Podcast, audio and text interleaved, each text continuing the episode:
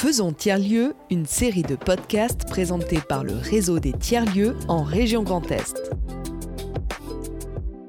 Comment créer des espaces de rencontre, promouvoir des valeurs de solidarité, de coopération, encourager le partage des savoirs, des compétences et co-construire tout ça ensemble sur le territoire? C'est justement ce que permettent les tiers-lieux un peu partout en France. À défaut d'une recette toute faite, on vous invite à nous suivre dans ce périple afin de découvrir ensemble comment se fabrique un tiers-lieu. Nous partirons à la rencontre des femmes et des hommes, des citoyens de tous bords qui font tiers-lieu. Mais au fait, on ne se présenterait pas avant de commencer? Alors moi c'est Eden, je travaille au Rucher Créatif, tiers-lieu dédié aux transitions sociétales à Troyes. Et moi c'est Fanny, je suis journaliste à Strasbourg et j'ai eu envie d'aller à la rencontre des tiers-lieux et des humains qui les imaginent. Ce podcast de 6 épisodes vous est présenté par le réseau Tiers-Lieux Grand Est.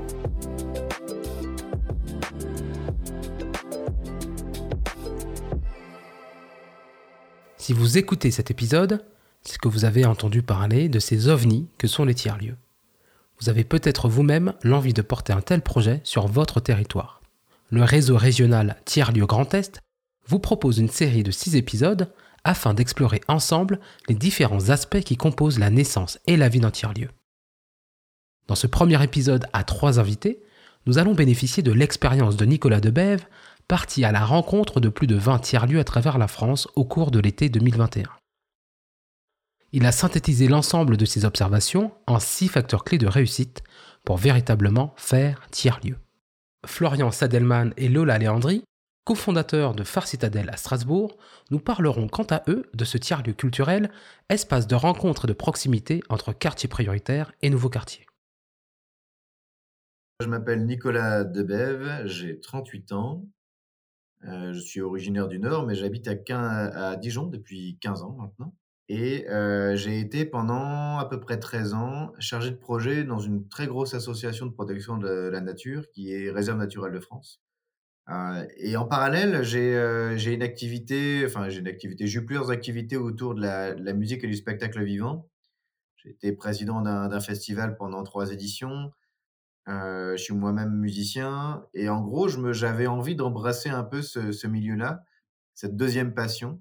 Et puis culture et spectacle vivant, je suis tombé sur, euh, je suis tombé sur les tiers-lieux culturels en fait, en tapant simplement ces mots-clés sur Google. Culture, spectacle vivant, local, et c'est là où je suis tombé sur le terme de tiers-lieu, si tu veux. Donc en fait, j'ai pas tapé le mot tiers-lieu, je, l'ai découvert euh, en tapant ces mots-clés. Et, en même temps, je pense que je le connaissais déjà, parce que, en tout cas, ça résonnait un peu en moi, euh, ce terme de tiers-lieu. Ça voulait dire quelque chose. Ça correspondait plus ou moins à l'idée que je me faisais de, lieux que j'avais déjà fréquentés ou que je continue à fréquenter aujourd'hui, sans qu'ils s'appellent pour autant tiers-lieu. Donc j'avais une idée assez floue de ce que ça pouvait être. Pour moi, c'était euh, quelque chose de d'alternatif, en tout cas une offre alternative, euh, et principalement pour moi culturelle. Pour moi, ça tournait forcément autour de la culture. Aujourd'hui, j'ai appris que ça tournait beaucoup euh, autour d'autres types de thématiques, hein, le numérique, le nourricier, etc. On en fera peut-être la liste tout à l'heure. Mais moi, j'ai vraiment pris l'angle des tiers-lieux, enfin les tiers-lieux par l'angle culturel. Je suis Lola Léandri et du coup je suis cofondatrice de Phare Citadelle à Strasbourg. Et Florian Sadelman, donc euh, cofondateur de Phare Citadelle à Strasbourg. Alors Phare Citadelle, c'est un ancien bâtiment de 2000 mètres carrés, euh, un ancien entrepôt de, du port autonome. Donc pour dire, oui, c'est euh, donc à la croisée de plusieurs quartiers, des quartiers qui existent euh, depuis euh, historiquement depuis longtemps, qui, des quartiers qui sont pour certains en difficulté, on, peut appeler ça comme ça, les quartiers prioritaires, et des nouveaux quartiers et des quartiers qui n'existent pas encore. Donc il y a différentes les habitants ont différentes volontés, enfin ou différents souhaits. Et on a commencé le projet par euh, euh, euh, une, terrasse, une guinguette, une guinguette culturelle. Et, et donc de la restauration, un bar et une animation musicale, culturelle, et avec différents... Alors une brocante par exemple, on a fait un salon des vins, on a fait différentes choses. On a commencé donc là toute la réflexion pour la construction des ateliers d'artistes et d'artisans. donc là, comme aujourd'hui, on est encore en décembre 2022, ce sera pour 2023. Hum, ensuite, donc, qu'est-ce qu'on a fait d'autre? On accueille aussi des colloques, des conférences. On a eu aussi une projection de cinéma. on a aussi la volonté de développer des marchés de producteurs. Euh, voilà, avoir en fait beaucoup de choses qui se passent euh, différentes pour le quartier. Euh, on a entendu aussi le souhait des habitants d'avoir peut-être des jardins partagés, qu'on fasse quelque chose parce qu'on a aussi donc dans ce lieu un, à peu près 3000 mètres carrés. Enfin, je vais pas dire de bêtises. Mais voilà, on a un grand espace vert où on pourrait faire des bacs hors sol.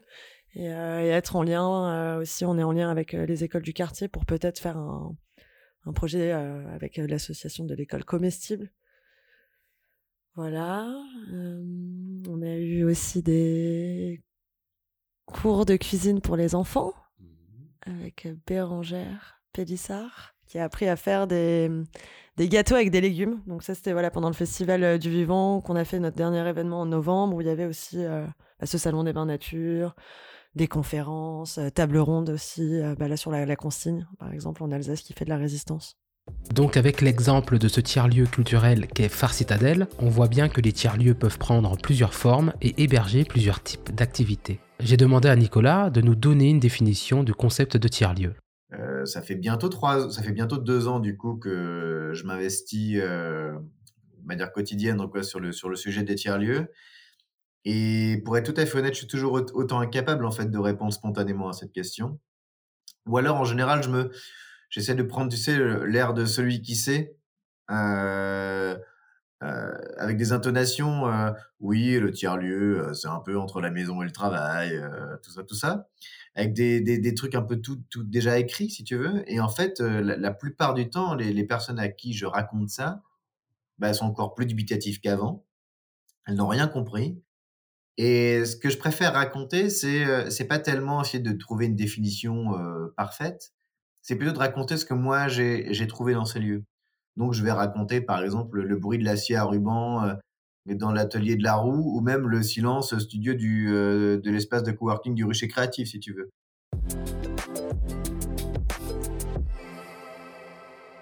Par contre, ce que j'ai essayé de mettre en évidence lors de, lors de mon voyage, c'est d'essayer de déterminer en gros des, des, des facteurs clés qui font que si on les applique, on peut pas véritablement se planter. Euh, plutôt que de me dire, euh, sur le panel des tiers-lieux que je suis allé voir, au départ, j'étais parti sur l'idée de dire, bah, tiers-lieu fonctionne bien, tiers-lieu fonctionne, celui-là fonctionne moins bien, etc.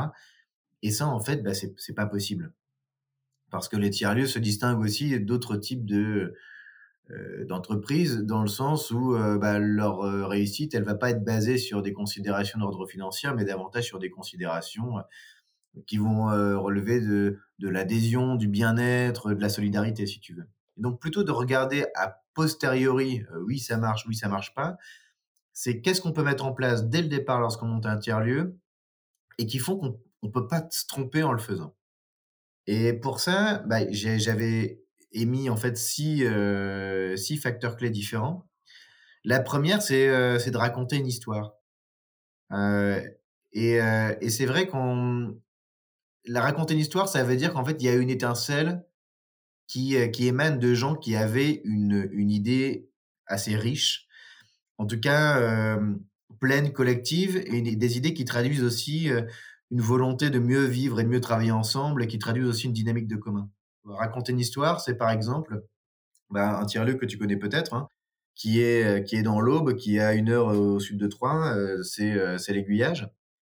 Euh, et euh, à, l'aiguillage, bah, du coup, c'est l'histoire de deux, trois personnes d'un collectif relativement restreint qui ont décidé euh, de d'apporter un, peu du lien social et un peu de culture dans un territoire relativement délaissé, et qui pendant dix ans, alors qu'ils avaient la possibilité d'utiliser déjà la gare de Polizo, ont décidé de faire tiers-lieu, c'est-à-dire de proposer leurs activités partout où ils le pouvaient, dans des écoles, dans des EHPAD, euh, dans des cafés, euh, partout, partout, partout.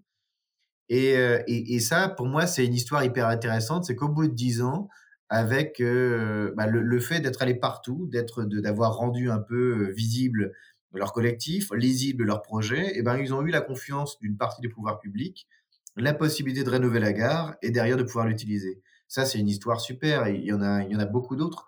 Donc ça, c'est la première chose. Raconter une histoire, ça veut dire qu'elle vient véritablement d'une envie profonde de faire les choses différemment, mais tout en redonnant aux gens le pouvoir de faire et tout en essayant de retisser du lien social. La deuxième chose, c'est, bon, on l'a dit tout à l'heure, c'est co-construire avec les habitants. Donc savoir euh, faire en sorte que nos idées soient systématiquement remises en cause, être capacité en tout cas de laisser à toutes les personnes qui le souhaitent euh, bah, la place de faire. Euh, ça, c'est le deuxième point, mais qu'on a déjà évoqué. Le troisième, qui est, qui est, qui est le même pour tout type de, de, de projet associatif, c'est assurer une dynamique de mobilisation des bénévoles. Faire en sorte que ceux qui ont envie de s'investir davantage s'investissent davantage, mais faire en sorte aussi que ceux qui sont investis depuis très longtemps puissent aussi partir sans avoir l'impression de d'abandonner quelque chose quoi. Et donc en gros qu'il y ait ce roulement continu euh, qui fasse que les anciens accompagnent les nouveaux euh, et que les anciens qui partent et bon les, ils partent sans avoir l'impression vraiment de, trahir le mouvement et ça ça me paraît euh, ça me paraît véritablement important puisqu'il n'y a pas de tiers-lieu sans bénévoles. Et ça, je pense que c'est important de le rappeler. Il peut y avoir les salariés, il y en a d'ailleurs, je pense, en moyenne, trois salariés par tiers-lieu selon France Tiers-lieu. Mais il y a aussi beaucoup de tiers-lieux qui ne fonctionnent aussi qu'avec des bénévoles. Et même ceux qui ont des salariés fonctionnent avec des bénévoles. Donc ça, c'est quand même important. La troisième, on le quatrième, pardon, on, en a parlé tout à l'heure, que le caractère un peu non fixiste des tiers-lieux supposait aussi une certaine un peu souplesse, notamment euh, au regard du système de gouvernance, au, regard aussi euh, de toutes les activités qu'on compte euh, faire dans un ou mettre dans un tiers-lieu. Hein. Il, y a, une forme d'illusion au départ. Ben moi, je veux qu'il y ait une ressourcerie, un café, machin, etc. Puis on s'aperçoit au fur et à mesure que bah, ce qu'on avait envisagé de faire, eh ben, c'est pas exactement ça qui se fait. Et la plupart du temps, bah, ceux qui témoignent, ça va même au-delà de leurs espérances. C'est-à-dire que oui, ils avaient prévu cette activité, cette activité, et puis au final, c'est pas du tout ça, ou en tout cas, ça a été remodelé. Mais en fait, c'est encore mieux que ce qu'on avait imaginé, quoi. Et ceux qui disent ça, ce sont souvent ceux qui ont commencé petit, qui ont qui ont commencé bah, dans un dans un petit local, dans un petit garage, qui ont qui sont sortis hors les murs comme comme tout à l'heure, on a parlé de, l'aiguillage. Euh, et il y a une phrase que j'aime bien, que j'ai retrouvée dans un ouvrage qui s'appelle Tiers-lieu à but non lucratif, que je t'engage peut-être à découvrir si tu ne l'as pas déjà découvert.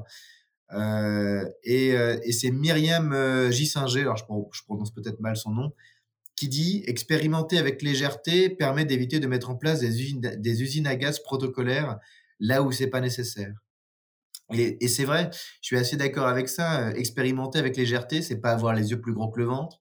C'est démarrer avec deux, trois activités fondatrices, expérimenter dans un petit local, ne pas vouloir faire tout et tout de suite. Et, ça, je pense que c'est c'est en tout cas un facteur, un facteur clé de réussite qui me semble parmi les, plus importants. Et puis les deux derniers, bah, que tu connais déjà très bien aussi, en tout cas, bah, c'est notamment le, facteur d'hybridation, le fait de ne pas mettre tous ses œufs dans le même panier. C'est vrai que s'il ne faut pas euh, avoir les yeux plus gros que le ventre et de tout vouloir faire tout de suite, en, tout cas, il convient quand même au départ, et notamment dans l'intérêt des collectifs, d'élargir la palette des, activités, à la fois dans le but euh, d'attirer de, nouveaux bénévoles, de nouveaux publics, mais aussi de, de commencer à, euh, garantir à la, structure une forme de solidité financière notamment en proposant des activités marchandes. Euh, des activités marchandes qui servent directement le, projet euh, du lieu euh, et, les activités. Quoi. Et d'ailleurs, ça, c'est une, petite parenthèse que, j'ouvre et que je vais rapidement fermer.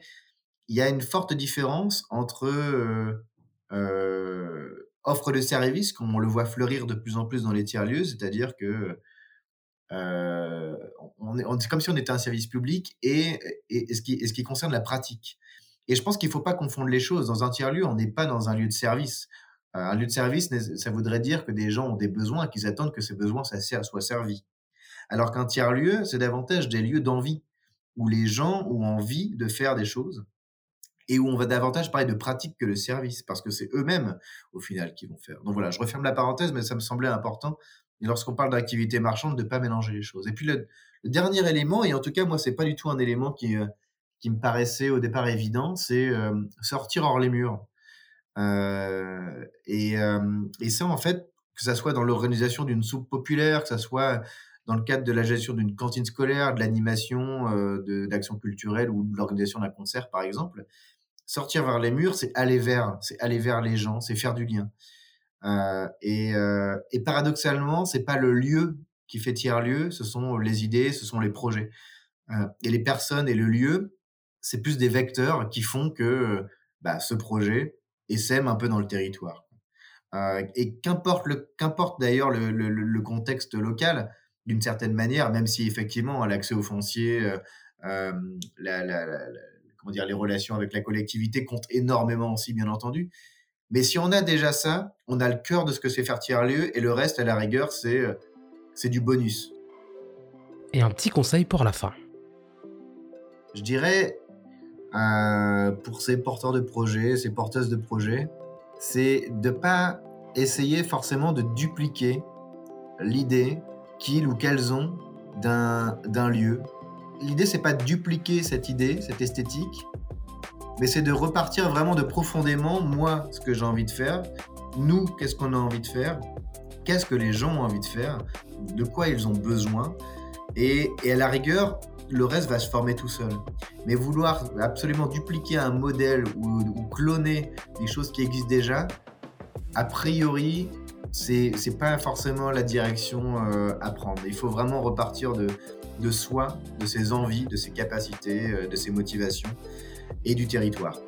Merci à nos invités pour leur retour d'expérience et leurs conseils.